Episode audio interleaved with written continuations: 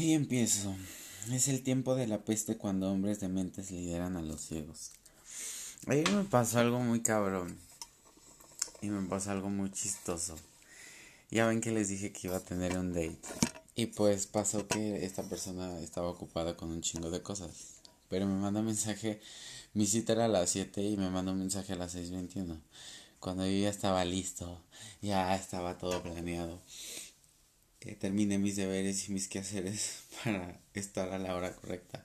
Y pasa que esta persona estaba muy ocupada. Pero me mandó un mensaje a las 6.21 cuando yo le mandé mensaje desde las 3 de la tarde diciéndole pues que iba a pasar a las 6 de la tarde. Le envié todo sigue bien para que fluyera la situación y no quedara que llegamos tarde o a lo mejor y tarde unos 10, 20 minutos a lo mucho, no lo puedo entender. Pero muchas veces yo sé que se salen de control ciertas cosas que nosotros tenemos en la vida que son nuestras responsabilidades, ¿no? Y sabemos hasta qué pedo. No podemos controlar todo, no podemos controlar el tiempo, pero yo, por ejemplo, soy una persona que ya después de las 8 de la noche, 7 de... O sea, ya a las 9 de la noche ya no salgo. Ya es como, ya soy señora, ya estoy grande. y ya no es como mi hit estar saliendo a esas horas. Principalmente porque me da un chingo de hueva. Me despierto muy temprano y hago ejercicio y mis deberes y la mayoría de las cosas que hago son físicas. Hago mi chamba y todo ese rollo. Entonces no es como algo... Vaya, necesito como mi rutina para poder durar en el día y ahorrar mis fuerzas en en cosas que realmente me están em, beneficiando a mi salud, a mi bienestar, a mi estado mental, a mi estado emocional y todo este rollo.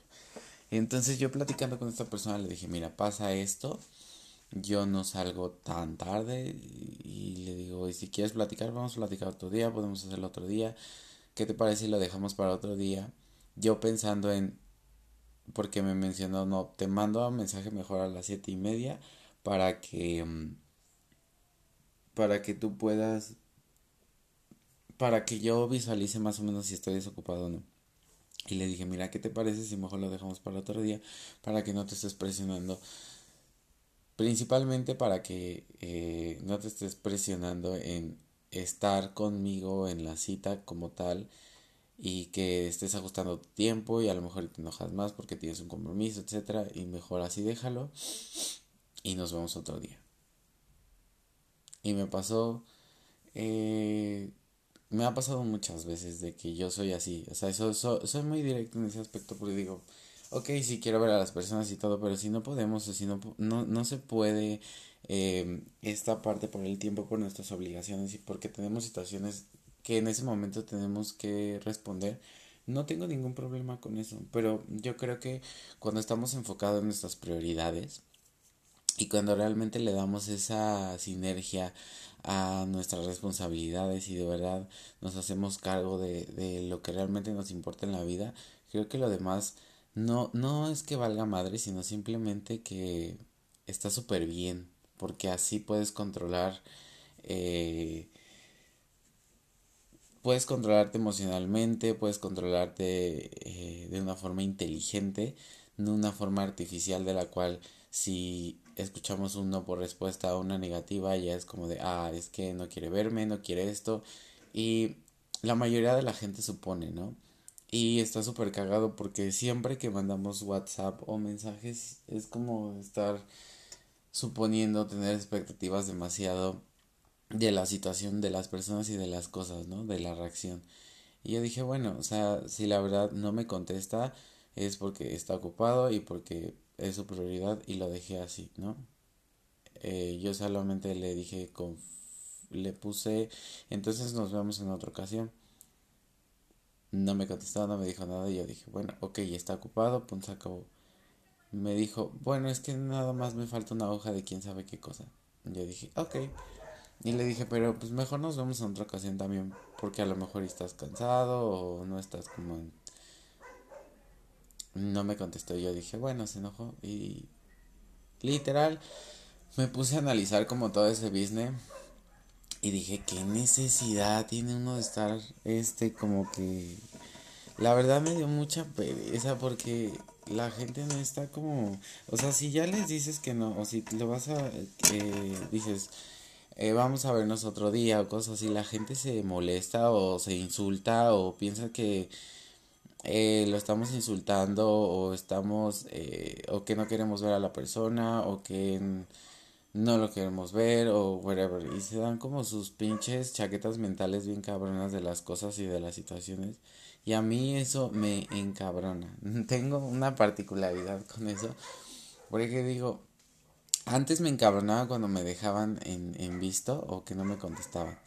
Pero eso ya no me importa porque yo sé que hay ciertas urgencias y prioridades que tenemos en la vida y eso yo lo puedo asimilar porque me ha pasado, ¿no? Y tampoco es como que a esta persona la conozca de mucho tiempo, ¿no? Llevo muy poco tiempo conociéndola como para saber cómo es que pueda reaccionar o no. Y bajo este concepto de cómo reaccionan, por eso siempre digo que al primer vergazo, me refiero a una actitud en cuestión en general.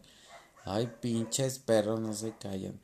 Me caga porque háganme cuenta que todo el andador está lleno de perros, pero nunca lo sacan y todo el tiempo están ladrando. Tengo un perro que está cerca de mi casa y literal le suben comida una vez al día. Y luego se tardan hasta dos, tres veces. Por ejemplo, ahorita el perro no ladra porque literal no tiene ganas, está tan débil que yo digo que puta madre. Pero digo, bueno, cada quien. Es horrible ver eso, pero bueno. Me... es que ladran un chingo. Vieran en, la, en las madrugadas. Eh, pasa cualquier persona y ladran. Y las personas son bien eh, inconscientes porque en lugar de educar al perrito, si el perrito fuera un poquito más educado, en cuestión de que tienen sus cositas, de que juegan con él, de que lo sacan en un ambiente pues donde pueda eh, descargar toda esa energía, etcétera, el perrito no ladra.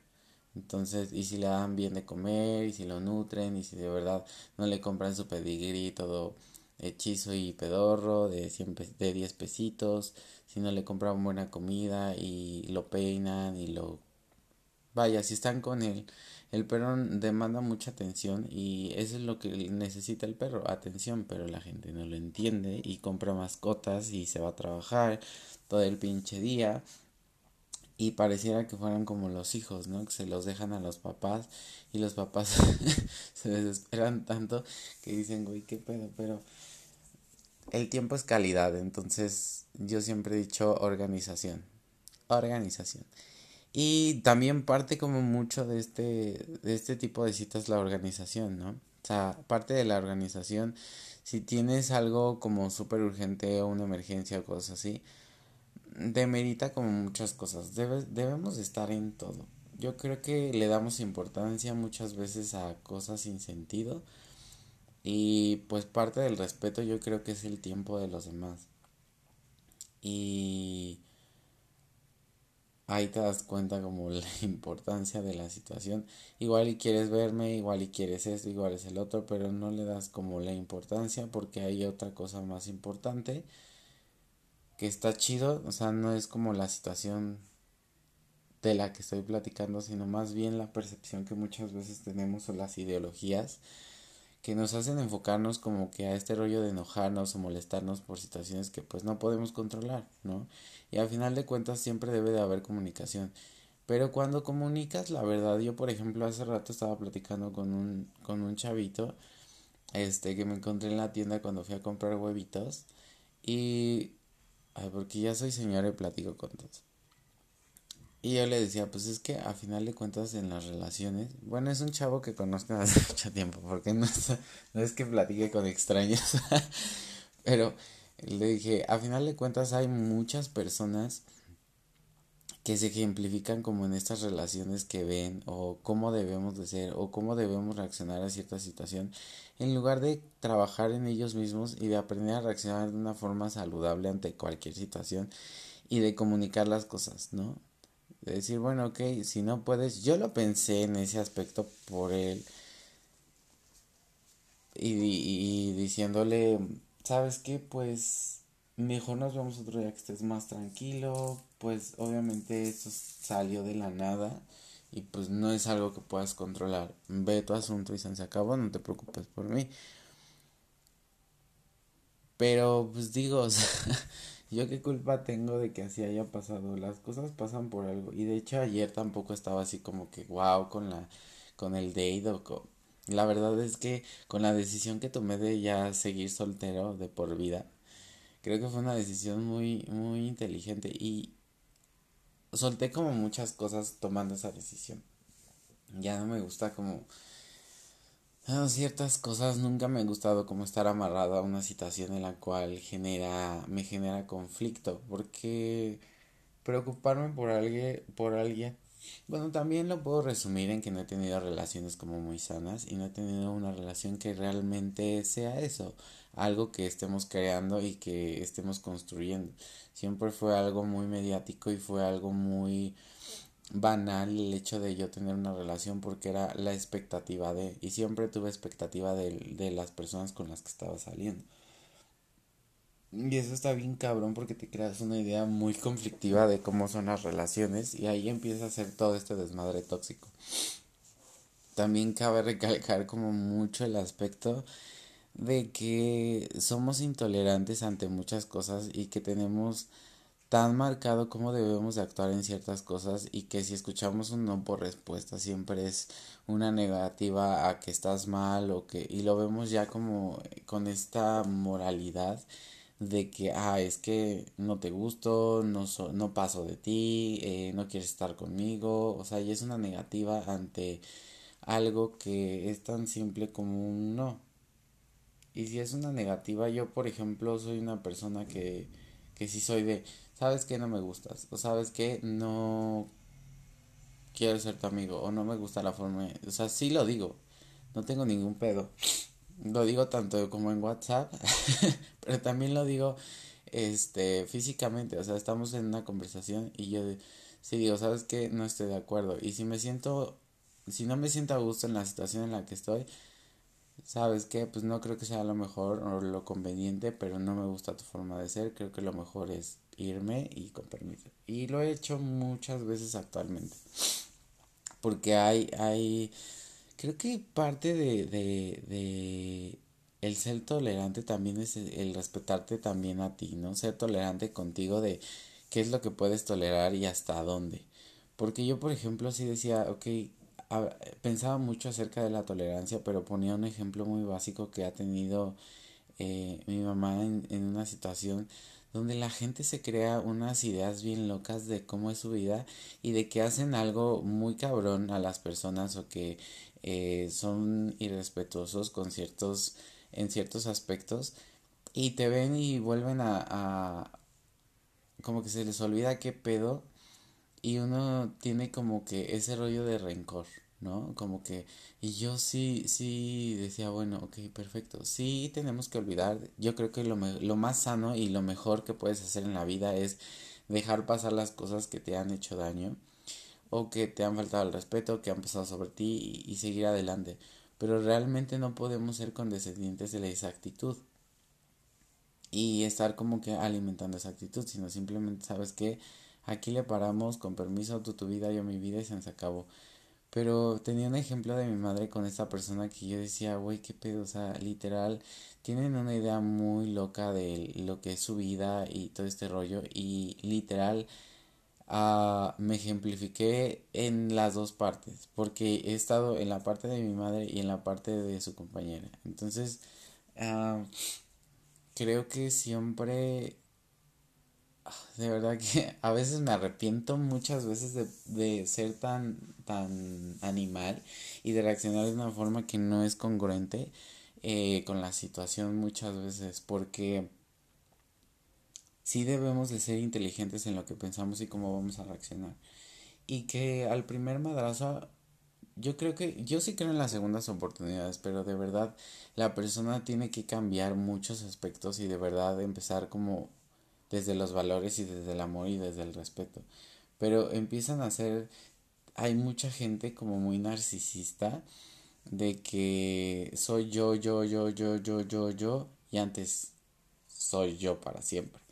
Y están como que en esa idea loca, pero ya es como muy enfermo porque siguen pasando de ti, siguen faltándote al respeto y, y tú por ser muchas veces amable y por ser esto, ya es como de, ok, pero yo por ejemplo le decía mucho a mi mamá, le digo es que no necesitas ser grosera o no necesitas reaccionar de la forma que ella reacciona, sino simplemente pararla y decirle, sabes qué, te respeto como persona, creo que respeto la forma en cómo reaccionas, eh, porque tiene una tendencia a la necesidad y ha crecido con este tipo de educación hacia la necesidad y para ella es yo, yo, yo, yo, pero con una angustia o con un pensamiento de siempre estar victimizando todo lo que hace. Entonces es desgastante trabajar con un tipo de persona así. Y la verdad es que es mejor pararle en seco y decirle, ¿sabes qué? Yo creo que eres una persona em, de la cual necesitas tener una apertura mental hacia qué realmente es lo que quieres y de verdad amarte de una forma que que no sea lo que el mundo te está enseñando, sino más bien qué es lo que realmente quieres tú como persona y hacia, y hacia dónde va tu vida, porque imaginarte una vida en la cual no estás está cabrón. Y darlo a relucir con tus creencias y con la parte de cómo ves la vida está muy fuerte. Y yo creo que e, eso hace una amiga, eso es una persona que realmente quiere el bien para otras personas.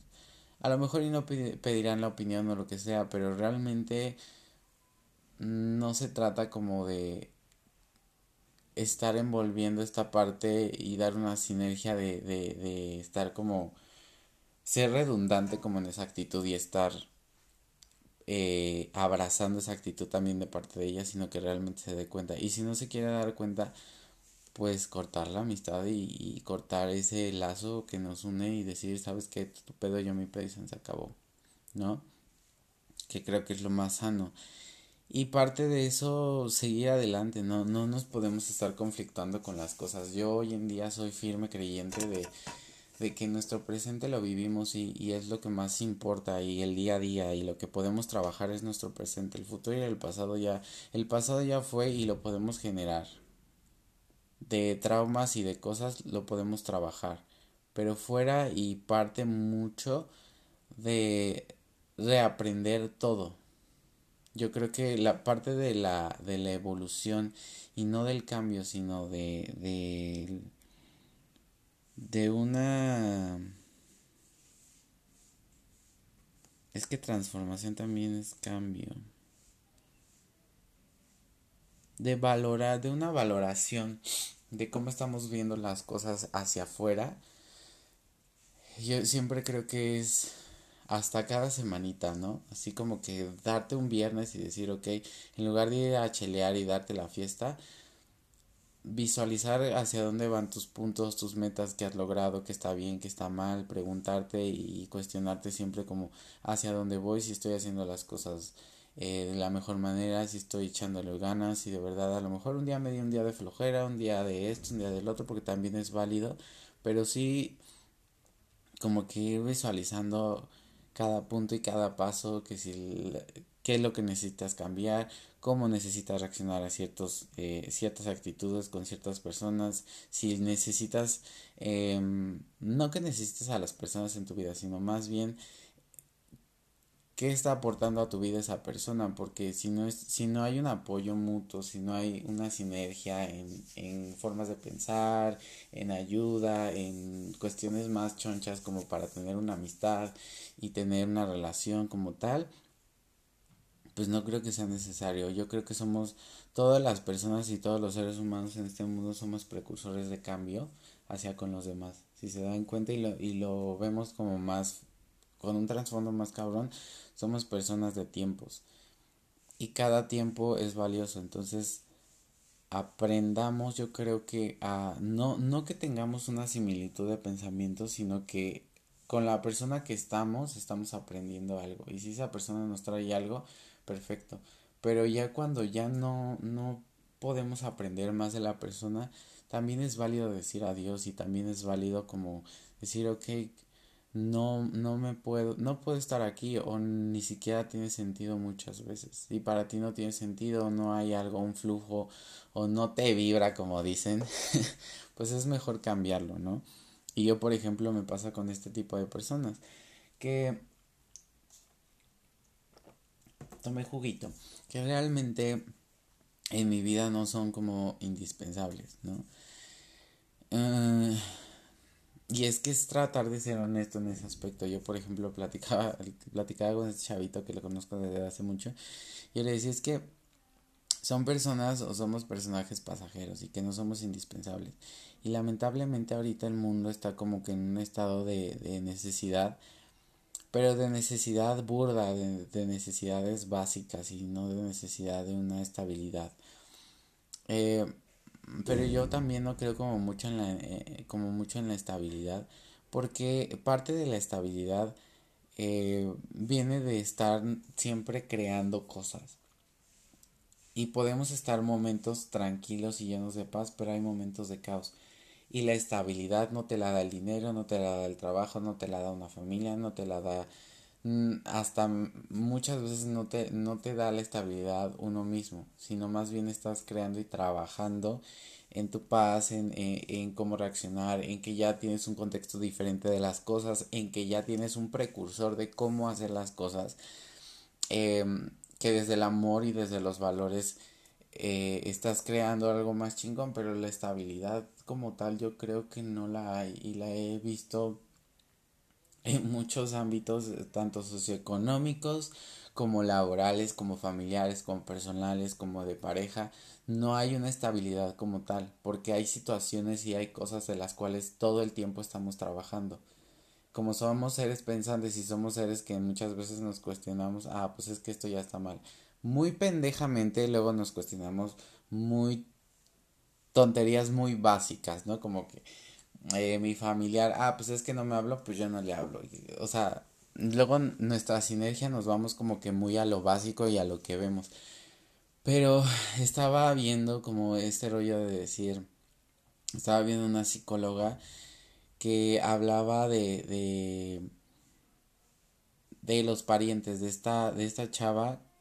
Hizo un ejemplo de una chava que no veía a su madre, digo, perdón, que no veía a su abuela este materna, pero su mamá se murió y pues la relación que tuvo con su abuela no era tan sana porque la abuela siempre criticaba la forma de ser de la persona, de esta chava, y era como de, ok, este, pues esta chava quería como que eh, sacar ese rollo de, de que se sienta orgullosa, que estoy orgullosa de mí, que como esa necesidad, ¿no? De, de esa... Eh, pues sí, yo podría ser como llenura de algo que, que con su mamá no tuvo y, y ese familiar es como el más cercano a lo que se puede parecer a tu mamá y te queda como que este rollo. De hecho a mí me ha pasado muchas veces con, con mis abuelos, ¿no? Como que este rollo de decir, no, y que se sientan orgullosos de mí y que la chingada y todo ese rollo, pero realmente siempre queremos como, como tenemos este rollo de, de, o más bien esta educación que nos hicieron y que nos nos han, nos han alimentado, yo creo que en muchos aspectos, tanto la sociedad como la educación que muchas veces tenemos, de hacer orgulloso a los padres de algo que, que a lo mejor y no podemos. Y es bien complejo y bien difícil. Llenar expectativas de la, a, a las personas que amas, también ese es otro tema. Y que va de la mano con esto porque que las personas tengan expectativas de ti, ¿no? Y que lo platicaba mucho con mis papás eh, acerca de esos temas porque hay mucha, mucho, muchos amigos que tienen sus hijos eh, que están cambiando y que ya, por ejemplo, eh, están pasando que a la preparatoria, muchos están pasando a la universidad, muchos están pues ya literal madurando y, y más bien creciendo en muchos ámbitos, tanto personales como familiares su actitud ya es diferente, ya quieren hacer otro tipo de cosas, ya no es lo mismo. Eh, en lo personal ya muchas veces porque los conozco ya no es como, ya no ven eh, esta parte de la iglesia o esta parte espiritual de la misma forma, o sea, ¿y qué podemos nosotros ser como... Yo siempre digo que debemos de ser como precursores de hacer las cosas desde el amor y desde los valores y entender como más el contexto de que somos libres de hacer muchas otras cosas, de que nuestra actitud va a cambiar y que nuestra forma de ver y de dar sentido a las cosas que hacemos es muy diferente, pero cuando nos responsabilizamos o nos hacen responsables nuestros padres de nuestros actos y de las cosas que realmente conllevan eh, una congruencia de lo que decimos con lo que hacemos es muy importante. Ok, yo platicaba como mucho este rollo de quieres estudiar esto que yo estudialo, pero ten la responsabilidad de que si no te gusta o que pasa puedes cambiarlo, pero yo voy a estar ahí apoyándote como padre. ¿No? Y que no siempre haya como este rollo de, ay, no, es que, ¿y cómo te vas a cambiar de carrera? ¿Quién sabe qué? Que bla, bla. Y pues no es un juego y bla, bla. Y parte de mucho de la educación de, de, de chavos, ¿no? Por eso yo siempre he dicho que yo sé que mucha gente no tiene la posibilidad, pero sí que, que darles como esta, estas herramientas de creatividad, ¿no? Como hacia el dibujo, hacia cosas así. Mi mamá y hace un ejemplo muy, muy padre que me contaba que en lugar de estar dibujando, rayando con gises el piso, porque ella trabaja en un colegio, que mejor este pudieran plantar, eh, no sé, a lo mejor jitomate, perejil, cosas así, y que responsabilizaran a los niños de que tiene que crecer, explicarles, darles una explicación de cómo, de cómo tienen que este tratar a la planta para que pueda crecer y pueda dar y, y todo este rollo. Y se me hizo una interesante y una idea muy creativa de responsabilizarnos, ¿no? Que muchas veces no tenemos y que de chiquitos podemos entender que el trabajo arduo nos va a dar siempre una gran remuneración y no tiene que ser económica, sino simplemente gratificante de que el trabajo duro siempre trae eh, un resultado chingón. Y ahí te vas dando cuenta y valorando que el tiempo es paciencia, que el tiempo, esa es una de las formas que, que me hizo aprender la vida a putazos de que debemos de estar en, en nuestros tiempos, en que sí, los tiempos de Dios son perfectos, pero Dios siempre quiere. Y los tiempos de Dios son los tiempos que nosotros tenemos en esta vida. Y um, yo lo baso mucho como que cómo vamos caminando, o sea, literal qué estamos haciendo en la vida, más allá de si hacemos el bien, si la estamos cagando, si largamos en ciertas situaciones, Diosito no nos va a castigar ni nada, sino simplemente que el único que se está castigando eres tú por tener ese pensamiento. Y aquí las consecuencias de nuestros actos es el resultado. Es simple, tomamos buenas o malas decisiones o como sea, yo no creo tanto como en buenas o malas decisiones. No, las decisiones que tú tomes tienen una consecuencia. Consecuencia consecuencia y esa consecuencia trae una sinergia y esa sinergia va a ser el resultado de lo que hagas. Si haces las cosas, por ejemplo, si le vas a poner, em, no sé, si haces ejercicio, un ejemplo, ¿no? Si haces ejercicio, pero estás alimentando bien, etcétera, comes bien, saludable, eh, tienes otra perspectiva, lees. De hecho, estaba leyendo mucho eso. Ay, que me pasó a mí porque yo por ejemplo estaba haciendo ejercicio todos los días pero llegas a pasar eh, muchas veces un trauma eh, psicológico por estar pensando en que tienes que hacer ejercicio todos los días y tu cuerpo se va desgastando. Entonces entre ese desgaste viene lo psicológico. Y bajo ese concepto em, como tu cuerpo ya está demasiado cansado hace que tu mente se distorsione y diga, no, es que tengo que hacer ejercicio, aunque esté cansado, pero es parte del proceso y bla, bla, bla, y sigues como que con esa mentalidad y te puede acarrear una enfermedad, ansiedad, depresión y te puede acarrear un chingo de cosas y enfermedades físicas muy cabronas por el simple hecho de, de, de trabajar mucho esa mente. Y en el deporte también trabaja mucho el estado psicológico porque sí es un estrés muy cabrón, el cual eh, te pones por querer eh, llegar a ciertas metas y físicamente e, es, diferente a lo mental de lo físico porque lo físico pues sí eh, muchas veces lo trabaja lo mental pero cuando trabajas lo físico con lo mental y ambos están cansados es una pinche, es un pinche estrés increíble. Porque yo lo empecé a vivir eh, hace como, ¿qué será? Como unas tres semanas. Empecé a vivir como ese tipo de cosas y no me había informado acerca de eso. Y lo empecé a leer y dije, verga. Y me decían, no, es que debes de hacer ejercicio tres, mínimo tres veces a la semana. Y con que hagas bien tu ejercicio, bien, o sea, literal y tengas esa motivación y ese rollo sin pedos. Entonces lo empecé a trabajar y mi cuerpo ahorita está poca madre, no me siento tan cansado, eh, duro un chingo, pero lo que me pasa es que, eh, bueno, tengo otros rollos que, que debo de trabajar y que debo de enfocarlos. Entonces, eh, pero sí me funcionó demasiado porque sí, sí creas como un estrés de, de estar todo el tiempo eh, que tienes que hacer ejercicio y ya lo ves como una necesidad. O sea, también se vuelve adictivo muchas veces eso y no es tan saludable. Y pues, vaya, o sea, como que siempre tenemos esa, esas expectativas de, de las cosas y, y que...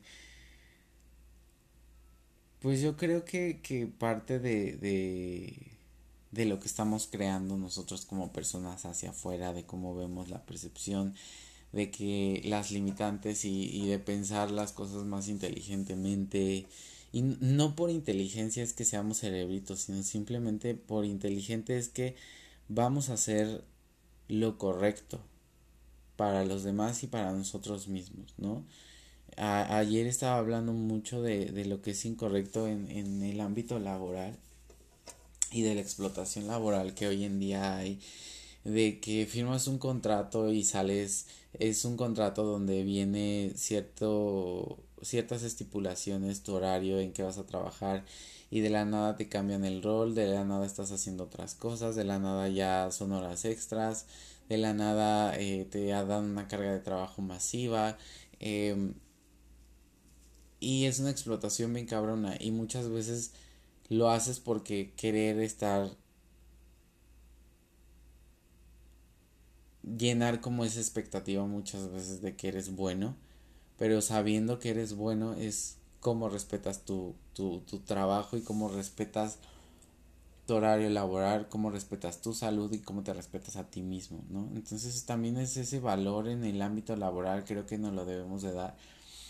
Eh, mucha gente sí dice, sí chingándole y todo ese rollo, pero la verdad es que la explotación laboral está bien cabrona. Y chingándole mm, era lo que la misma frase de, Teño, de Tenoch Huerta que puso en Instagram, que una tamalera que despierta a las 4 de la mañana y, se acuesta a las 11 no se va a volver rica. Y tiene que estarle chingando. Y me pasa porque en el núcleo social en el que, en el que estoy hoy en día hay mucha gente eh, trabajadora y que de verdad, ay, lo pienso mucho en el futuro y, y, como que a corto plazo y con metas y todo y puta, nosotros le venimos chingando desde hace mucho tiempo de querer salir como en ciertas situaciones y el problema muchas veces no es tanto el ahorrar o el querer comprar cosas o así, sino que tienes tantas necesidades y son como que las divides. Tienes una, la necesidad primordial que es la comida, la vestimenta, necesidades básicas, ¿no? La segunda es como ya de planta las necesidades que tienes de pagos, tarjetas, etcétera. Bueno, si no tienes tarjetas, no sin tarjetas. Hashtag no tengan tarjetas. o a más bien aprendan a usarlas. Sí, yo creo que sí es bueno, pero la verdad si no tienes una situación económica eh, donde puedas estar pagando intereses, mejor no. Eh, y eh, luz, agua, todo este rollo, internet, ¿no? Porque ya el internet ya es una necesidad porque ya todo es digital, ¿no? Entonces es el hecho de también no tener celular me pasó, ahorita les cuento una anécdota. Y las necesidades que muchas veces puedan salir, emergencias, y eso está cabrón. Y por ejemplo a mí me pasó, me llegó a pasar mucho con todo lo de mi operación, con la operación también de mi papá de los ojos, ¿no? O sea, estás ahorrando y estás creando como que una un flujo de dinero y pasan este tipo de situaciones y se te va el pinche guardadito. Entonces, ay, es un futuro bien incierto, es un futuro en el cual sí le estás chingando, pero también la gente luego se pasa de verga contigo en tu ámbito laboral. Y es estar como que aguantando vara y, y nos dicen, no, el mexicano aguanta vara y es bien trabajador y la chingada, pero hasta cuándo no vamos a alzar la voz y decir que su pinche eh, forma de trabajo está tan pendeja y tan mal y a lo mejor y sí no, no tengo la capacidad, ¿no? Porque no soy profesionista, pero no tengo la pero sí tengo la capacidad más bien de entender que, que ok, voy a trabajar ocho horas y punto se acabó, ¿no? Y eso, por eso me están pagando y eso debe de haber un respeto hacia mi persona. Pero si trabajo más de las ocho horas, también tengo derecho a que me lo paguen y también tengo derecho a decidir si sí o si no. O sea, literal es mi decisión, mi cuerpo, mi decisión, literal, porque es un, es un cansancio que no saben qué pedo. Eh, hacer, yo por ejemplo veía la otra vez a dos, dos chavos que eran este jardineros y veía un cansancio cabrón, pero también digo, no mames, o sea, todo lo quieren regatear la gente y, y la vecina decía, es que yo pago 100 por esto y que quién sabe qué y él le cobraba 90 pesos más. Y yo decía, güey, pues es que no mames, no lo hace por el, eh, por el puto árbol, lo hace por el cansancio que viene siendo, porque ha trabajado con un chingo de casas. Y no dudo que ha trabajado con un chingo de casas y venga caminando buscando trabajo. Y es un cansancio físico y eso la gente le vale verga.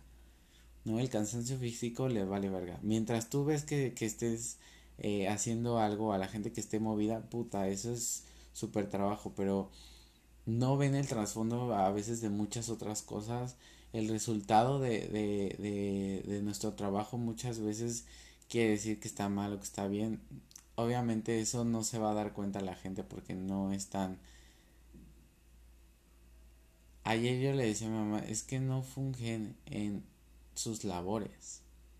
Y si también ponemos de pretexto el que el tiempo y que estamos haciendo otras cosas y bla, bla, bla, mi mamá es una persona que se organiza muy cabrón en el tiempo. Pero si llegan a moverle cosas por situaciones de no sé, o sea, como muy increíbles, pasa que pues no te da como que el tiempo para tú poder hacer las cosas y salir adelante en muchos ámbitos y poder terminar tus labores como debe de ser, ¿no? Eh, y por eso yo le decía, es que también en tu contrato debe de venir estipulado qué es lo que tienes que hacer. Porque si te piden nexos de que, ay no, eh, usted va a hacer tal cosa y usted va a hacer tal cosa. Y de verdad lo que está haciendo mi mamá ahorita es increíble, que yo le decía, es que es una explotación muy cabrona de parte de, de la empresa. Digo, porque son una falta irresponsable tanto de los padres como de la institución.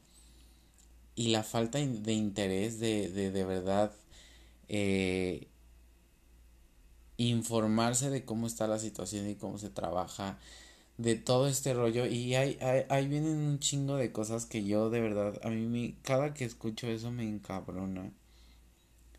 Porque vienen una falta de, de, de ética, de moral, del respeto hacia ellos como, como su profesión, no respetan su profesión se manejan de una de que pagan ciertas cosas pero visualizan o, o, este ay cómo se dice esta palabra que ya se me olvida declaran eh, ciertas cosas que hacen o que no hacen o que están en la institución y cuando va la CEP o cuando hacen este tipo de cosas eh, es otro rollo entonces hay una doble moral muy cabrona y dices neta o sea está cabrón de verdad que la situación. Y he visto también como esta facilidad de muchas veces la, las empresas de hacer todo correcto. Uh, pero todo lo transforman, ¿no? por ejemplo, a mí me tocaba trabajar los fines de semana todo el día y yo decía, verga. Y ya ahorita las empresas como que compensan ese tipo de, de formas de trabajo. Y dices, verga, ¿cuándo, voy a hacer algo que me guste, cuándo voy a cuidar de mi salud, cuándo voy a cuidar de mi comida, cuándo voy a cuidar de muchas otras cosas. Está bien cabrón, o sea, eh, y ahora entiendo cuando todo lo que dijo este, este vato del Tenoch me abrió un panorama de lo que quería decir. A lo mejor y sí es chingarle, a lo mejor y sí es eh, literal esforzarse y, y no voy a descansar por luchar y por hacer las cosas y bla bla bla. Pero es bien difícil cuando todas las oportunidades que están alrededor tuyo o las posibilidades no te dan. Y descuidamos nuestra salud, descuidamos nuestra integridad, descuidamos nuestros valores, descuidamos un chingo de cosas solo por tener un plato de comida en la mesa. Y eso no se me hace para nada humano y, nadie lo va a pensar. Y eso es lo más cabrón. Que nadie lo está pensando, que nadie lo está diciendo, que nadie lo está peleando. Y, es, y era lo que yo le decía a mamá. De verdad, pelealo. O sea, haz respetar tu trabajo, haz respetar tus valores, haz respetar eso, porque tú eres una trabajadora innata y eres una trabajadora que tiene una responsabilidad, de verdad, si la conocieran, mi mamá tiene una responsabilidad y una pinche dedicación cabrona. Cabrona, o sea, es de otro pinche mundo. Las mujeres tienen una dedicación muy cabrona y de verdad que no sean reconocidas y que no sean bien empleadas y que no sean bien pagadas se me hace una falta de respeto, una ética profesional de parte de los patrones y una explotación eh, descarada por parte de ellos de no entender esa situación porque bien fácil con la mano en la cintura dicen que no les alcanza cuando ves un flujo de dinero muy cabrón y, y que lo gastan en un chingo de cosas. Yo he visto mucha gente que trabaja en colegios y de verdad no tienen madre. Yo en la primaria mi mamá era este estaba muy cerca de la escuela, no recuerdo qué, qué, qué rollo tenía. Se me, se me olvidó esa el concepto en el, concepto que trabaja mi mamá y de verdad se mueve dinero como no tienen idea. Como no tienen idea, la CEP les ayuda un chingo. Y sí, por ejemplo, sí ayuda en ciertas cosas, pero ciertas cosas no se pueden comprar. Eh, pero también es distribuirle en otras cosas. Pero tú ves a los directivos y no... Es una burla tener poder y dinero, de verdad, que muchas veces muchas personas pueden ser jefes, pero muy pocas son líderes. Y me ha tocado mucho en la vida, me ha tocado un chingo de amigos con los que he trabajado, me ha tocado un chingo de personas con las que he estado cerca que realmente no son líderes, que realmente abusan muchas veces hasta de, de enfermedades, de, de, de estarse victimizando en ciertas situaciones de lo que hemos pasado. Por eso yo creo que lo primordial siempre es sanar las cosas que tenemos para no estarla cagando en situaciones que podemos afectar a los demás porque cuando crecemos y cuando estamos madurando y cuando estamos en otro tipo de situaciones ya no podemos nada más pensar en nosotros ya es una responsabilidad de la cual las decisiones que muchas veces tomamos afectan a terceros y a los demás. Y yo creo que también eso es nuestra responsabilidad. Y conlleva una sinergia en la amistad, en nuestro núcleo social, en nuestro trabajo porque estamos afectando a los demás también. Y si es nuestra responsabilidad. Creo que no nos debe de valer madres lo que hacemos y, y las cosas. Creo que más allá de, de todo lo que esté pasando en el mundo y todo lo que esté pasando a nuestro alrededor, creo que lo más tranquilo que podemos tener y lo que yo he experimentado es nuestra conciencia está tranquila y que estamos chingándole y que sí, a lo mejor hay una explotación. Pero yo le decía a mamá, mira, hemos pasado tantas cosas y hemos pasado tantos retos en la vida que yo creo que perder un trabajo no, no pasa absolutamente nada porque el día de mañana sabemos que somos personas que trabajamos y que laboramos y que le chingamos y que podemos obtenerlo y no pasa absolutamente nada. Hay un chingo de trabajo. El problema es que está mal pagado. No hay una no hay una responsabilidad hacia hacia, hacia su trabajador. Siempre es para ellos para ellos para ellos para ellos para ellos no y pues muy padre cuando te dan seguro y cuando te dan seguro de gastos médicos y eso ya es una preocupación, pero es una obligación de la persona.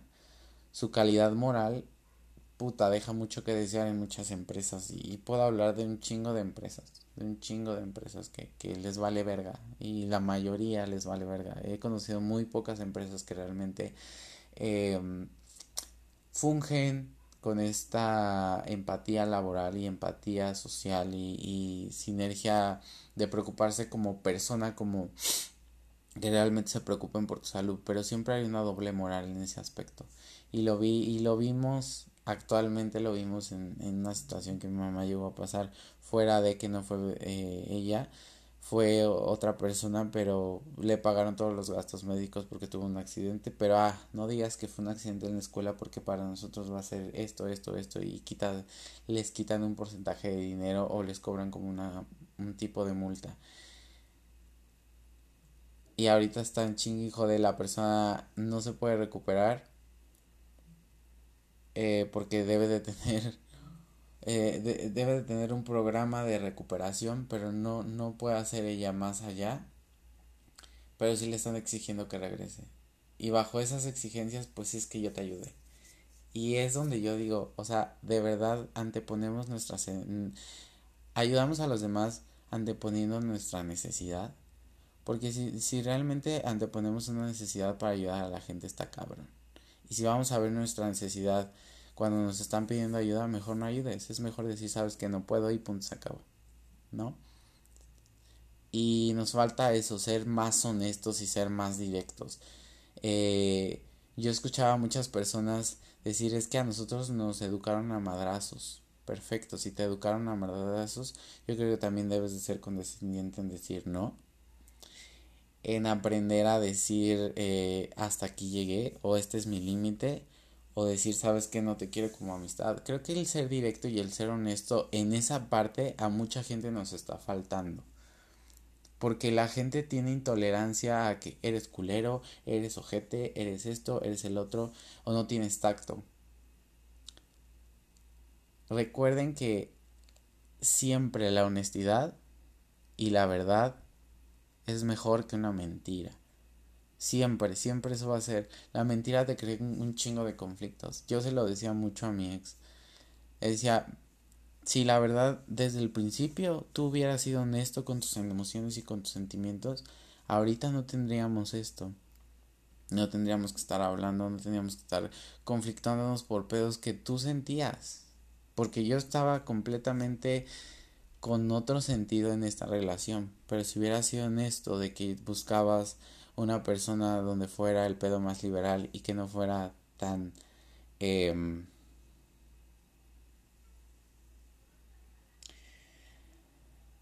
exclusivo, por así decirlo, eh, nos hubiéramos hablado un chingo de pedos, ¿no? Y nos falta ser así, nos falta decir la verdad sin miedo a las consecuencias. Creo que lo decía mucho en la frase de ayer que, que, que yo la puse y de verdad que no tengamos miedo a decir nuestra verdad porque nosotros vamos a crecer y las demás personas van a aprender de ello y van a mejorar ese, e, ese concepto y parte de nuestra verdad y parte de alzar la voz y parte de decir todas estas pendejadas que estoy diciendo en este podcast es que muchas veces no pensamos en ese concepto y que la forma de decir las cosas tenemos una voz pero muchas veces nos achicamos porque la sociedad nos achica o porque nos queda demasiado grande o porque hay gente más inteligente o porque esto porque el otro y siempre ponemos un pinche pretexto o porque el tiempo o porque el amor o porque debemos de ser condescendientes o porque la empatía o porque este rollo de que no debemos de tocar que la, la generación de cristal y que no pensamos y que la chingada y que a final de cuentas todo es generacional, todo es evolutivo y todo estamos, todos estamos creciendo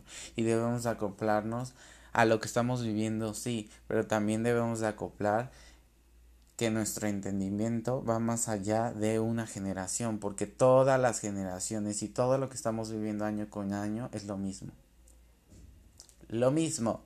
Depende de nosotros querer crecer y, y visionarlo hacia más, porque a lo mejor y puede haber este sentido que le dan eh, las nuevas generaciones de hablar y de vociferar de muchas cosas, pero también tienen sus errores. El hecho de tener esta apertura o de visibilizar muchas veces violaciones, eh, violencia contra la mujer, violencia de género, apertura a la sexualidad, apertura a muchas cosas, tiene, conlleva siempre su responsabilidad y la mayoría de las personas que muchas veces se han envuelto en este tipo de situaciones está bien padre porque las leyes ya están haciendo caso, están volteando a ver ese tipo de situaciones y lo puedes decir.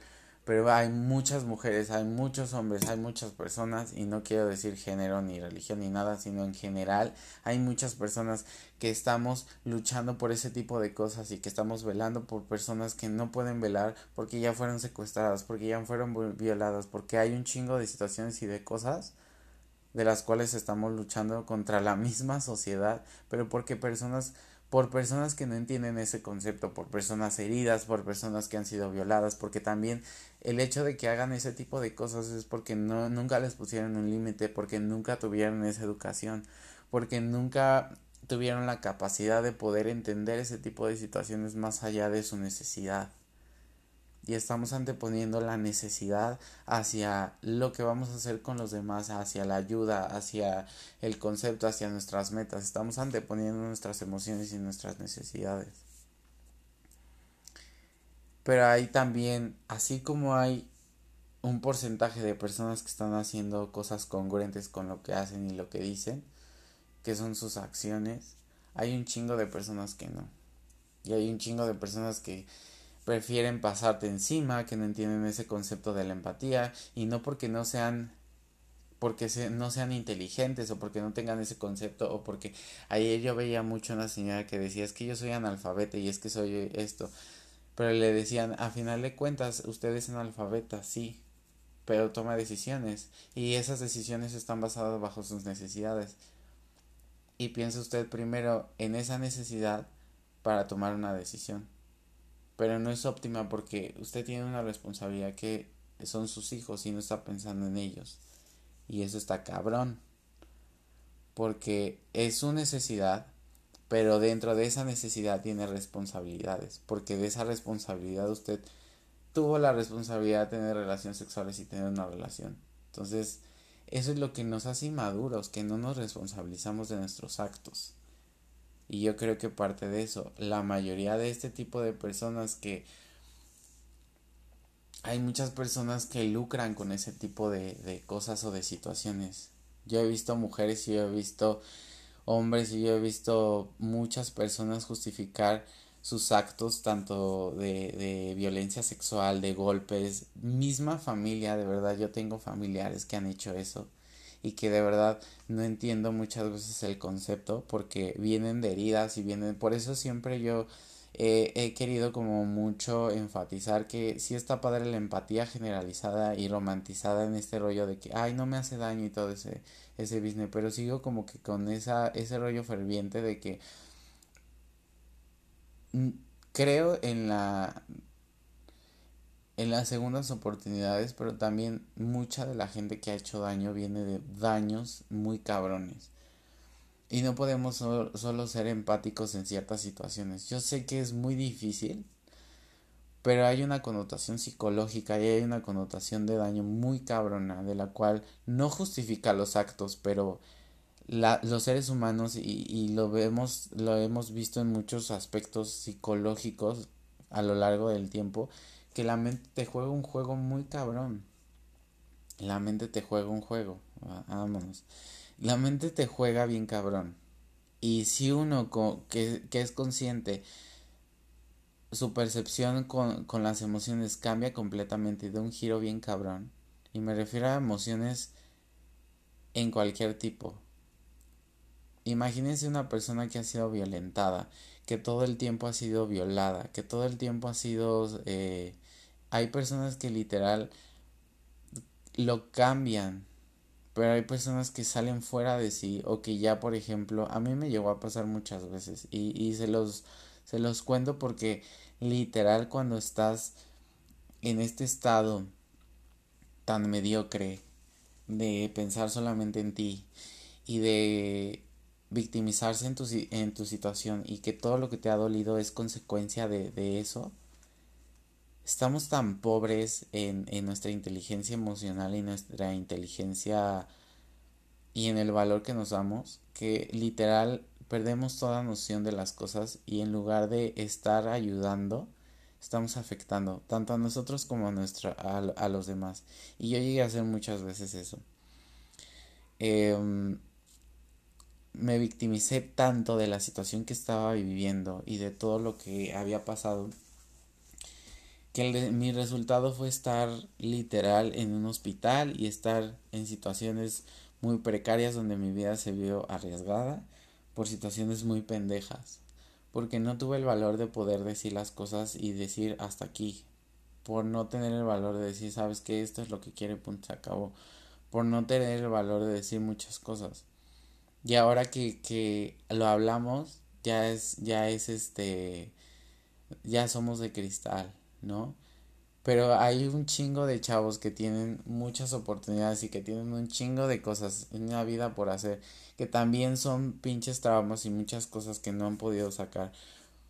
Pero son situaciones completamente diferentes y aún así viven lo mismo, ¿no? Y anteponen este rollo de, es que, por ejemplo, y no la critico, solamente es un ejemplo de cómo la Mars que decía es que yo no estudié porque el sistema y que la chingada y todo. Y sí, la verdad es que vivimos en un pinche, tiene razón en ciertas cosas, vivimos en un pinche sistema educativo muy pobre. Y la gente que tiene oportunidad de salir adelante y de tener un concepto de la vida completamente diferente, viajar y hacer este tipo de cosas, tener una solvencia y ese privilegio, está poca madre. Pero imagínate si tú que estabas en una escuela, este, con ese concepto que, que, tú podías tener de esa escuela, no te estaban, creías que no te estaban enseñando, ahora imagínate en una escuela de gobierno, donde yo he visto y he platicado literal con personas, por ejemplo, doctores. Cuando estuve en el hospital he platicado con doctores y veía la diferencia que nosotros mismos como sociedad hacemos. Una persona que ha trabajado en la UNAM y una persona que ha trabajado en el Sor Juana. La diferencia que hace los directivos, la misma gente, hay un trato completamente diferente. El color de piel, la forma, pero cabe mucho la situación económica. Si tú vienes de una escuela privilegiada eh, de paga que está en un buen estatus, etcétera, te tratan de una manera puta. El horario no importa, puedes llegar a la hora que sea, sales a comer, etcétera, haces y deshaces. Pero si es una persona que viene de la UNAM, puta, unas pinches fregas que yo veía que se daban. Que luego ni comían, que luego ni podían salir, eh, los atosigaban con un chingo de papeleo y papeleo y papeleo y papeleo. Y yo decía, de verdad este es en el país en el que vivimos, en el mundo en el que vivimos. Es muy fuerte ver la realidad y de verdad entender que ese concepto viviendo yo por ejemplo en esta situación económica y viviendo en esta en este flujo de pocas oportunidades y en este concepto que muchas veces vivimos estar explotado laboralmente y no poder hacer muchas cosas está cabrón. Y yo y, he estado pensando mucho estos días en ese tipo de cosas y, y de verdad que es te da un estrés, te da una las ganas, ¿no? Y por eso mucha gente dice, es que pues échale ganas y esto y el otro, pero no son ganas, sino que yo creo que estamos hartos de estar viviendo tanta mierda. Y todavía vivir más mierda con conceptos tan básicos como el ser humano que no podemos eh, responsabilizarnos de nuestras emociones y de nuestros actos está cabrón aún más. Y volverlo vaya, tener esa apertura emocional está chido, pero no podemos estar generalizando que la ansiedad y que la chingada sí es importante. Muchas veces darle nombre a las cosas para tener un concepto y poder luchar en contra de eso, pero no lo es todo. Hay, hay que trabajar un chingo de cosas. No, no nada más es decir, me da ansiedad de esto. No, buscar un pinche trasfondo. Así como tuviste los huevos y el valor de decir que tienes depresión, ansiedad, que pasaste por una violación, que pasaste por un chingo de cosas de verdad luchar por tu bienestar y sacar adelante las cosas que te están afectando de tu vida. porque también si estamos romantizando este rollo de la ansiedad y todo este tipo de cosas y las estamos abrazando, ok, está chido, yo no digo que no, pero ¿cuál es el detonante? ¿Hacia dónde va? ¿Qué flujo tiene? Son un chingo de cosas, no nada más es eh, que porque esté de moda, hasta suena muy estúpido lo que voy a decir, pero porque esté de moda y ya todos no, ese es el concepto de que yo les quiero eh, comentar porque yo lo tengo mucho en mi mente. Yo tengo mucho en mi mente ese flujo de, de, de, de verdad entender que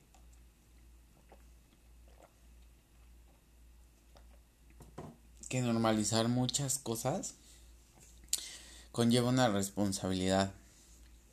Yo lo he visto en muchos ámbitos.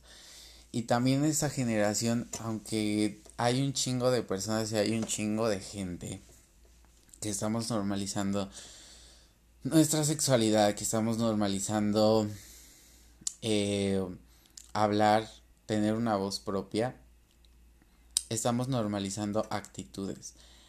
Así como hay gente que puede desde la creatividad y desde la me refiero como a crear las cosas a literal eh, hacerlo desde lo propio desde tu desde tu zona porque yo no entendía mucho a veces ese concepto no desde tu trabajo estás haciendo algo y estás aportando a la sociedad algo y tú haces algo en tu trabajo en tu chamba para aportar algo a la sociedad. Y yo mi concepto de eso se me hizo como muy importante porque yo decía, bueno, trabajaba yo de Godín, pero yo qué voy a aportar para la sociedad en un call center. Yo decía que vende seguros. Cuando me dicen, yo escuché una persona que era músico, mi, mi capacitador es músico y me, me sensibilizó a ciertas cosas. Pero cuando escuché, es que tienes que vender y punto, dije, ok, tengo que vender y punto. Pero ¿qué le voy a vender a las personas? ¿No? Un seguro amplio, esto, el otro, o sea, tenía el concepto de todo lo que había estudiado. Y yo decía, bueno, voy a vender la realidad. Y cuando empecé a vender la realidad me dijeron, es que no, tienes que llegar a la persona en ventas. Y le digo, sí. Le digo, mira, conozco mucho el concepto de ventas, pero yo soy una persona ética y siempre las ventas que yo he generalizado es cosas que les voy a vender pero que son reales y que les van a traer un flujo de realidad que les van a hacer que les va a servir a la gente. No voy a vender las cosas por vender. Si yo no creo en el producto y si tú no crees en tu producto y si la gente no cree en su producto, o sea, me refiero a nuestros jefes y todo este rollo. Si no creen en su producto, ¿qué vergas estamos vendiendo? O sea, no tenemos sentido de trabajo. ¿Qué estoy aportando yo en un puto call center? La pinche idea tan marginal que tienen en ese rollo y no los critico a las personas, sino más bien el concepto que adoptan de la vida se me hace muy estúpido. O sea, tienen ese flujo de dinero, dinero, dinero. Y yo trabajo no por dinero. Y yo escuchaba a muchos chavos y que decían, no, es que... Eh, eh, y cómo, o sea, yo por, eso trabajo y que esto, yo las puedo y bla, bla, bla. Y así lo hacía fácil. Y es que es venderla así a la persona y llenarle la cabeza de... Y yo decía, ok. Y le digo, es que es una manipulación que de todos modos la manipulación, o sea, te sientes autosuficiente y te sientes inteligente por venderle a una persona algo que se lo metiste a huevo y que le creas una necesidad. Pero crearle una necesidad a una persona en ventas es crearle la realidad. Si tú le creas una necesidad a una persona de unos zapatos es porque realmente los necesita, no porque están de moda. Pero la mayoría del marketing o del pseudo marketing que muchas veces genera la persona y que lo vemos en el mundo y se los digo porque yo he trabajado mucho en este ámbito y a mí me ha funcionado trabajarlo desde la necesidad pero no utilizando a la gente bajo las necesidades que tiene qué aspecto o qué, qué, qué yo le puedo proveer para que quede satisfecho, para que cumpla con sus expectativas monetarias y para que cumpla con sus expectativas en cuanto a resistencia, etcétera, dependiendo del producto. Pero la mayoría de la gente les vende fantasías y les vende como que esta idea de que lo necesitan. Y ese concepto tienen todos en ventas, ¿no? No venden la realidad. Y para mí es muy importante vender cosas que realmente les va a servir a la gente, que no le crees una necesidad básica de, de, decir, ok, lo necesito, pero lo va a dejar de usar porque no te va a seguir comprando. O sea, también parte del neuromarketing y del marketing que estamos haciendo es responsabilizar a los compradores de que es un producto del cual puedes estar obteniendo y ahí vas a tener un generador tanto de progreso como un generador de venta y como vas a tener un cliente responsable hacia su compra y un cliente fiel. Pero la gente les vale verga. El concepto ahorita de todo es vender, vender, vender, vender, vender, vender. Por ejemplo, Shane. Shane se me hace como una empresa muy cabrona. Porque que en su tiempo fue Indetex, que Indetex ya ahorita está perdiendo muy cabrón en muchas ciudades porque he visto que, que está decayendo bien cabrón. Shane lo que hace es producir y hace que necesites. Pero tiene un target y ese target lo está cumpliendo.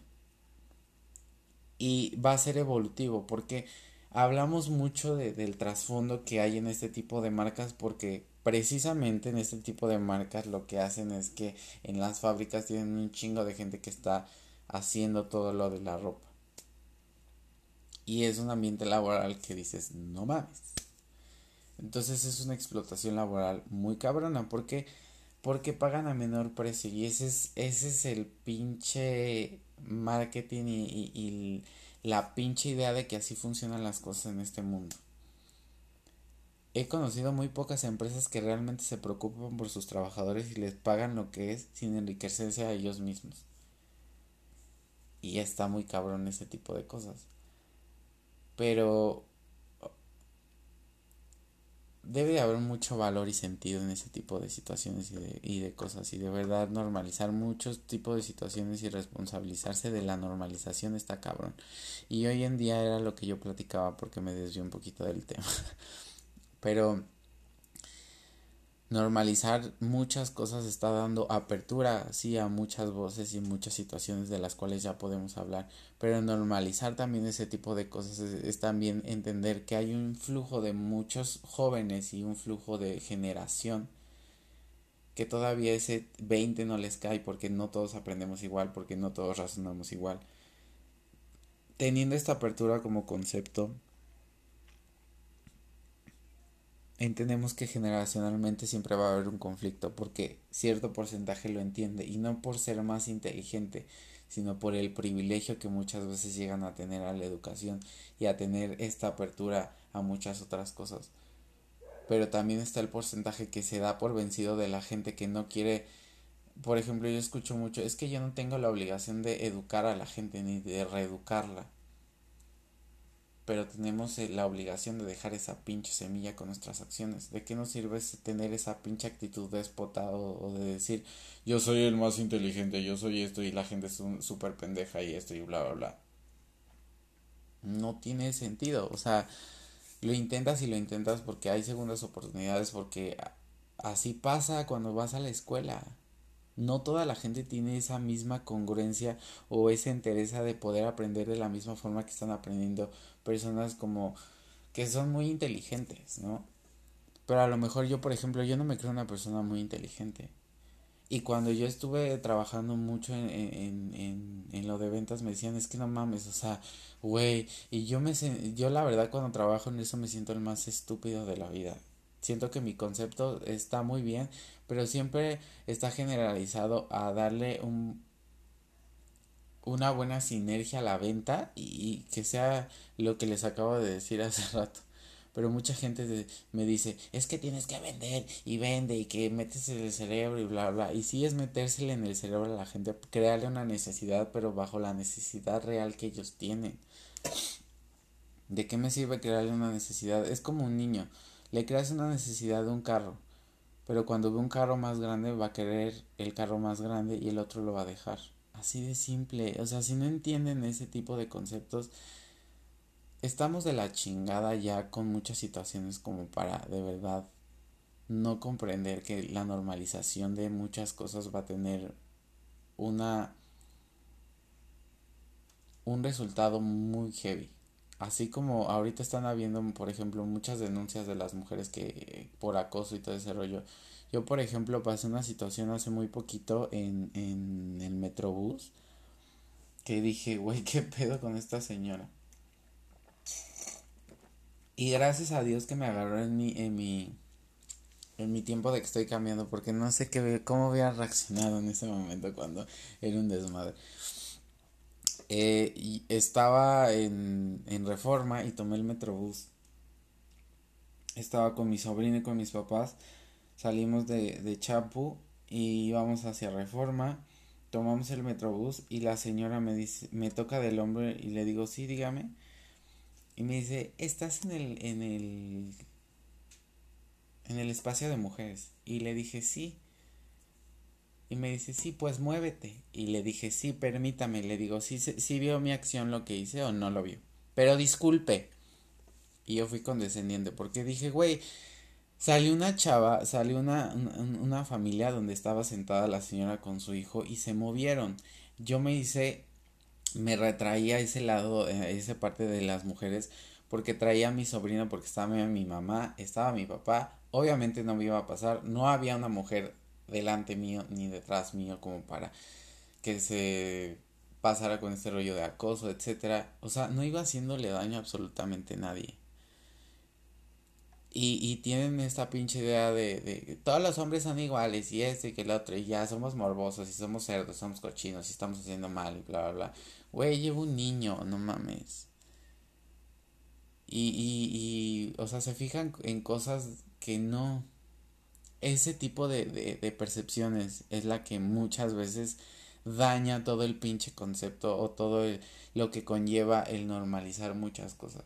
Porque también he visto, he visto, he visto muchas personas que, que denuncian acoso cuando no son acosadas o que tienen una distorsión completamente diferente del acoso. O sea, de verdad debemos de educarnos bien cabrón en qué es el acoso y hacia dónde va y, y, es difícil y es un tema muy delicado porque no es cualquier cosa. Pero muchas veces eh, por sacar dinero por esta necesidad hay un chingo de gente enferma allá afuera de verdad literal muy cabrona y eh, que nada más literal es hacer daño a la gente y, y no tener tienen muy poca tolerancia no han trabajado como mucho en este rollo y es luchar en contra de eso. No es en contra de las personas, pero sí es luchar muchas veces en contra de ciertas actitudes. Y hay un chingo de gente que tiene lana, que está en ese rollo, que piensa de esa forma y, que son generadores de muchas cosas. Simplemente lo que pasó con este vato eh, gay que lo golpearon ahí en Polanco y yo recuerdo esa pinche taquería. Ay, no. Pero bueno. Eh, o sea, de verdad. Es en todo tipo de situación económica. Hay muchas cosas. No, no nada más quiere decir que por ser de barrio, por ser esto. No, no, no. También ahí hay un chingo de forma de pensar. Eh, pero cabrón, ahí el pedo no es eso, el pedo es el poder. Acá de, el pedo del poder eh, socioeconómico, por ejemplo, en barrio y todo ese rollo, es que pues son gente que tiene lana, que es del mismo nivel socioeconómico, pero que mueve un chingo de cosas, que está coludido en un chingo de cosas, en un chingo de desmadre, y arriba eh, están con, con cosas más chonchas, a lo mejor, y, y visiblemente o socialmente visibles, pues dices, que es eh, dueño de tal cosa, ¿no? Y ya le quieres tirar mierda, y... pero es lo mismo, porque yo, por ejemplo, donde vivo, eh, tuvimos una situación eh, con ciertas personas y querían cerrar eh, lo que es la manzana. Y mucha gente de, de parte de, de, la manzana venía a cerrar lo que es nuestro andador. Y hubo un pinche conflicto de eso de verdad porque nosotros yo por ejemplo mi familia y yo decíamos es que por qué quieren cerrar algo que decían es que la delincuencia y que este y que el otro, ajá, pero por ejemplo, en medio de la manzana tenemos generadores de muchas cosas, de sustancias, de, de muchas pendejadas y que sabemos de verdad sabemos y que lo hemos denunciado, que hemos denunciado un chingo de cosas, asaltos, hemos sabemos qué personas son, etcétera. Y la mamá de esta persona vino y le dijo a mi mamá, pero es que porque la conoce, yo conozco a ese ese chavo desde que estoy en el kinder. Este y la mamá le dice, "Es que ponte a pensar en eso." Le dijo el nombre de mi mamá. Ay, yo bien de cuentos. y le dijo el nombre este, a mi mamá y todo ese rollo. Ponte a pensar en eso, pues la seguridad. Y mi mamá se le queda bien. Dice, ¿cuál seguridad si aquí los tenemos?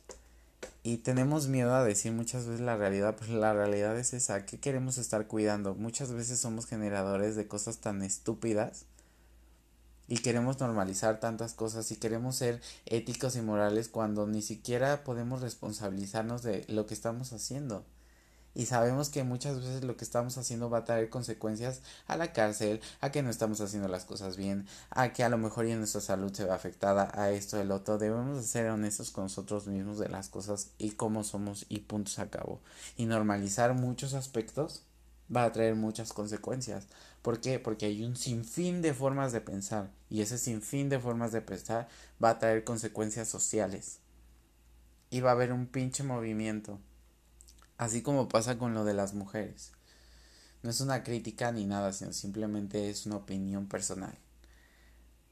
Pero hay muchas personas que vienen desde el año. Yo conocí una persona que literal estaba en un grupo de feministas y era se, se juntaban entre ellas y hacían sus canciones y esto, pero hablaban de los hombres y vociferaban de los hombres como si todos fueran iguales. Y cómo están hablando de ellas desde la experiencia, pero desde un daño y desde un trauma y eso no lo han trabajado, pero van a terapia y son generadores de terapia porque y es que sí, y esto y el otro y bla, bla, bla, y sí, pero también entendamos que el daño es personal y la percepción de, de lo que de lo que sentimos conocerse es parte de, lo, de, de saber cómo nos sentimos y cómo podemos reaccionar ante cierta situación.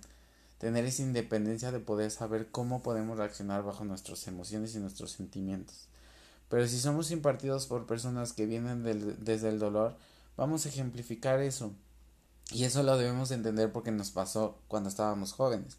Cuando estamos jóvenes somos generadores de emociones. Yo por eso digo que no somos tan pendejos, pero simplemente somos generadores de emociones. Entonces, si tú estás pasando similitudes igual que tu amiguito y estás diciendo que tu papá no te hace, no te pela esto y el otro y bla, bla, bla y no tiene la atención porque es completamente diferente. Y yo, por ejemplo, se los puedo decir porque a mí me pasó. La mayoría de mis amigos sí tenían muy poca atención de los padres y no estaban como tal al 100, pero ellos lo ejemplificaban como en ciertos momentos de su vida no había cierta atención porque pues obviamente los padres tienen prioridades y tienen cosas que ver antes de ciertas cosas. Y es un es una sinergia muy muy cabrona, o sea, como padre debe estar al vergazo en todo, ¿no? Y responsabilizarte de muchas cosas. Eh, pero la mayoría eh, están saliendo adelante y no nos ponemos a pensar en la situación muchas veces económica en la que estamos, que está cabrona y que cuando ya eres padre lo entiendes. Y aún así, cuando eres adulto lo entiendes. Entonces yo puedo ser resiliente a ese tipo de, de sentimiento y decir, ok, perfecto. Pero ya te llenaste del amiguito y dices, güey, entonces mis papás no me están poniendo atención.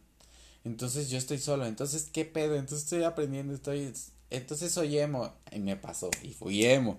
Entonces ya son una sinergia de emociones en las cuales también hay que aprender. Ahorita yo siento, yo percibo mucho, mucha inteligencia en, los chavos. Ahorita he conocido un chingo de personas que ya como van muy concretas y no se enfocan más a las emociones.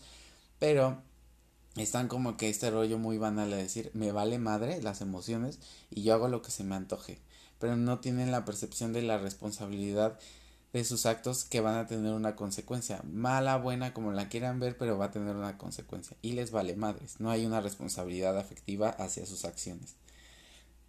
Y no piensan en los demás, solamente piensan en ellos mismos. O pensamos en nosotros mismos, porque muchas veces es mejor estar nosotros bien para poder darle algo a la sociedad o, o estar bien con la sociedad o simplemente yo estar bien porque eso va a ser un generador de éxito pero el estar bien no es un generador de éxito. El estar bien es una responsabilidad afectiva hacia los demás, porque lo que tú hagas y tus actos y lo que digas y todo conlleva valores, amor, va a ser un precursor de dejar un camino más amplio a otras personas y ser contagio o ser esa influencia para poder generar un núcleo completamente diferente, con una percepción diferente, con una connotación diferente. Somos precursores todos, todos somos influenciadores de cosas. Pero también si nosotros estamos generando mucho desmadre y nos vale verga lo que estamos haciendo y nos vale verga la opinión de los demás y nos va, o sea, toda opinión es válida. Simplemente hay muchas veces que está mal enfocada y que entendamos que no todos tenemos la misma percepción de las cosas y que cada cerebro es un mundo y que debemos, debemos de ser tolerantes a la opinión. Ya. Creo que es todo. O sea, no es más ni darnos, ni decir que yo tengo la verdad, yo soy Yoda y Dios es la verdad absoluta y la chingada. No, no, no, no, no. O sea, abran un poquito su mente, trabajemos en uno mismo, no, no lo digo con el afán de ofender ni del afán de chingar, sino simplemente con el afán de aprender uno del otro y se acabó.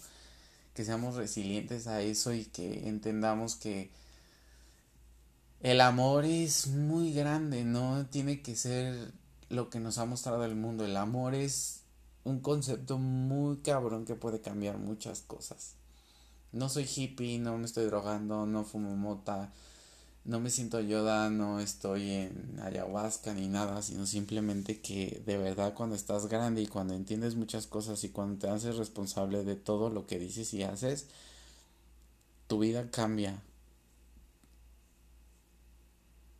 Y uno de los valores más importantes es que de verdad hay que hacernos responsables de nuestros actos y de las cosas que decimos y que eso, eso, esa sinergia debe de estar siempre conectada y al vergazo. Es lo más importante que, que existe en la vida. Porque somos influenciadores, somos generadores de contenido. siempre somos esos generadores.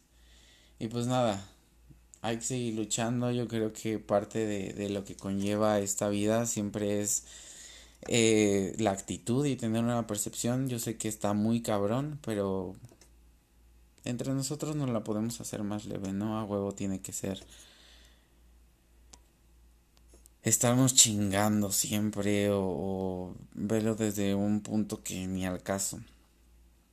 Yo creo que sí sí nos hace falta una percepción más abierta de las cosas sin, sin, sin ver nuestra necesidad antes de, de poder accionar. Y pues les recomiendo Sigala y Ella Anderson que se llama We What Love. Es una rola muy de de movimiento sensual. Está muy padre. De hecho, a mí Sigala me, me gusta mucho. De, hay una... Es que no me acuerdo. Lula vi creo que se llama de Cigala y esta... Ay, ¿cómo se llama? Ya se me olvidó su nombre y la tenía en la punta de la lengua. Paloma Fate. Em, es muy buena de esas horroras, se las recomiendo. Recomiendo mi libro, recomiendo mi música.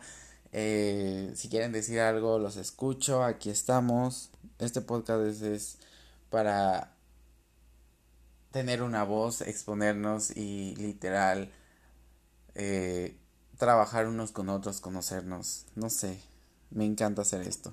Saludos.